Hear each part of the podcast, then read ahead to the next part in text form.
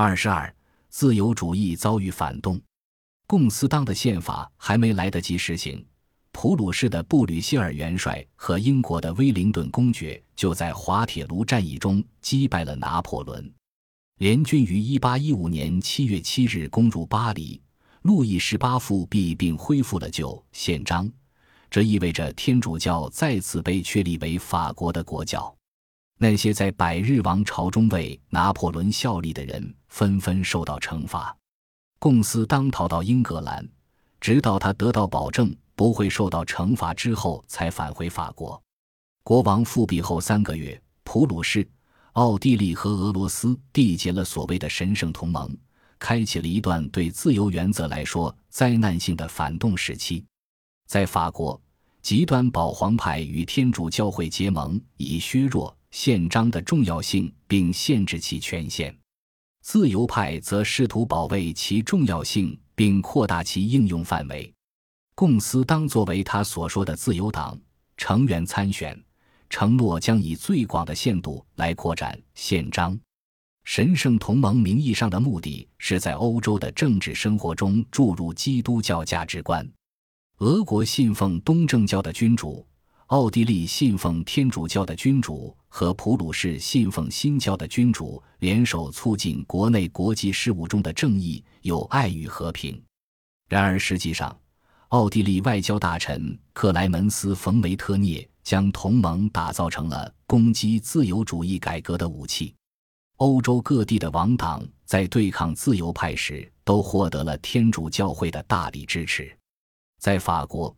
天主教传教士传播的是宗教与政治合一的讯息。基督教徒在启蒙运动中犯下了罪孽，在大革命中受到了惩罚。如果现在发誓效忠教会和国王，就有机会得到救赎。一八一五年至一八三零年，仅法国就有超过十五万次的传教团活动，传教士树立起巨大的十字架。向民众灌输天主教教义，并大肆攻击革命。地狱火的布道词声称那些顽抗分子将会受到永恒的折磨。在这类集会中，人们通常会把著名启蒙思想家的作品扔进巨大的篝火中。一八一六年，重新成立的西班牙宗教裁判所指责贡斯当的政治原则含有颠覆国家和宗教的不良学说。这恰恰证明贡斯当对教会与国家勾结的预测是正确的。这一时期涌现了大批反革命文章和小册子，他们抨击传播自由理念的人。各地的自由派都被指控试图破坏宗教、君主和家庭。他们不仅判断错误，而且本性就是邪恶和罪孽深重的。他们都受异端，不相信人的义务。也不尊重传统或者社群，在反革命分子的文字中，自由主义成了无神论、暴力和无政府的标志。题为“词语的滥用”之类的出版物和文章不断攻击自由主义者，歪曲了自由的词义，以欺骗大众。反革命理论家路易德·伯纳尔德写道：“以前自由形容的是高尚的运用财富的人，然而现在。”邪恶之人在错误地使用这个单词，欺骗整个国家。复辟时期最早的反动报纸之一《日报》，振振有词地指责自由派误导人民。这段时间，很多人在讨论自由理念。这个词是什么意思呢？法兰西学会的字典可没有认可这个词。显然，这是一个现代新创的名词，诞生于大革命时期。它产生的年代就让人心生怀疑，这种指控迫使自由派奋起为自己辩护。在这个过程中，他们进一步提炼了自由主义的原则，并将这些原则传播给更广的受众。自由派坚称自己是在争取所有人的福祉，他们主张法律面前人人平等、宪政和代表制政府，而他们的政敌则青睐专制统治。教士与君主专制勾结，用迷信确保人民的服从。自由派占据道德高地，反复提醒人们“自由”一词的拉丁文词源以及自由主义坚持原则，合乎道德，并且关注社群的词义。一本典型的小册子写道：“政治理念只有在为所有人的利益服务，为公共利益服务，而不是为某个人或者其个阶级的特殊利益服务，并且支持慷慨、高尚、爱国的情操，而不是虚荣、贪婪和软弱时，才能被称为自由的。”常常被自由主义史遗忘的德意志人民也积极地参与了这场论战。许多德意志知识精英曾对法国大革命的早期阶段表示欢迎，希望德意志也能迎来改革。然而，就算不是大多数，也有许多精英在恐怖统治、革命战争和拿破仑统治德意志期间丧失了原先的热情。埃德蒙·伯克的《反思》一书在1793年被译为德文，也起了一定的作用。法国在1806年击败普鲁士，这带来了一些重要改革。改革在许多方面，特别是在经济领域，与法国1789年至1791年的改革颇为相似。行会和公司被解散，农民获得解放。一些关税和通行税被废除，引入了更统一的税负。普鲁士的行政架构得到精简，效率提升。一些城市获得了自治权，但是和法国相比，这些改革都是自上而下推行的。这给了德意志改革派希望，他们认为可以与政府合作，继续推行改革，同时防止革命和暴力的发生。拿破仑战败。法国颁布宪章后，也有德意志人士希望德意志地区也能颁布所谓的自由宪法。然而，在拿破仑第二次战败、神圣同盟建立后，德意志也经历了与欧洲其他地方相同的状况，政治反动开始回潮。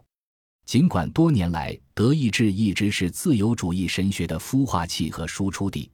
但统治者们现在也开始支持新正统神学运动，这明显是为了维护他们的权利。新正统神学运动的一部分是对法国大革命的反动。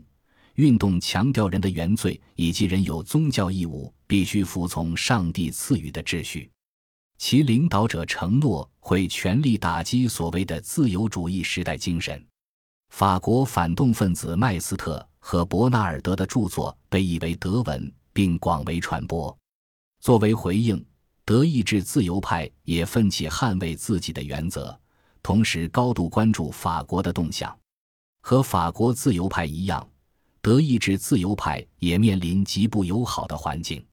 很多人在政府中任职，依靠国家俸禄才能为生，因此他们特别脆弱。在这样的困境中，他们在体制内努力推动渐进变革。他们坚称自己追求的不是革命，而是和平的改革和进步。他们支持法律面前人人平等、宪政政府、思想自由和宗教自由。此外，和法国自由派一样，他们也经常用模糊的语言来表达自己的理念。一位德意志自由派解释道：“自由的原则保护公民权利免受非法的随意侵扰，保障了公共自由。”并鼓励每个人展现出最善的一面。和其他地方一样，德意志自由派也被指责在鼓动自由、罪恶和动乱。他们被指控使用咒语转移人民的注意力，并蒙蔽人民，以此欺骗人民。自由派被各方人士不断的指控为传播异端。他们宣传自由、罪恶和动乱，仇视上帝。在英国。保守主义者试图将自由的理念污蔑为外来的危险思想。托利党的外交大臣卡斯尔雷子爵于1816年初在下议院发表演说，谴责西班牙自由党是来自法国的最卑劣的政党。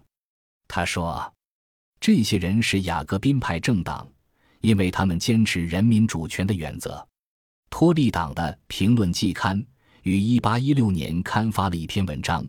将辉格党的改革排称为英国的自由党，以此诋毁对手。然而，来自法国的自由理念在英国也不乏捍卫者。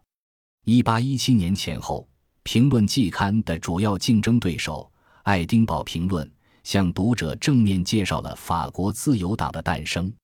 这本期刊是一群年轻的苏格兰知识分子于1802年创办的，主旨是捍卫自由、开明和爱国的政策，并对邦雅曼公司当赞誉有加。《爱丁堡评论》中写道：“共司当知识渊博，教育英国人也不在话下。”因此，我们可以看到，自由主义的政治理念在各地都被视为是典型的法国思想。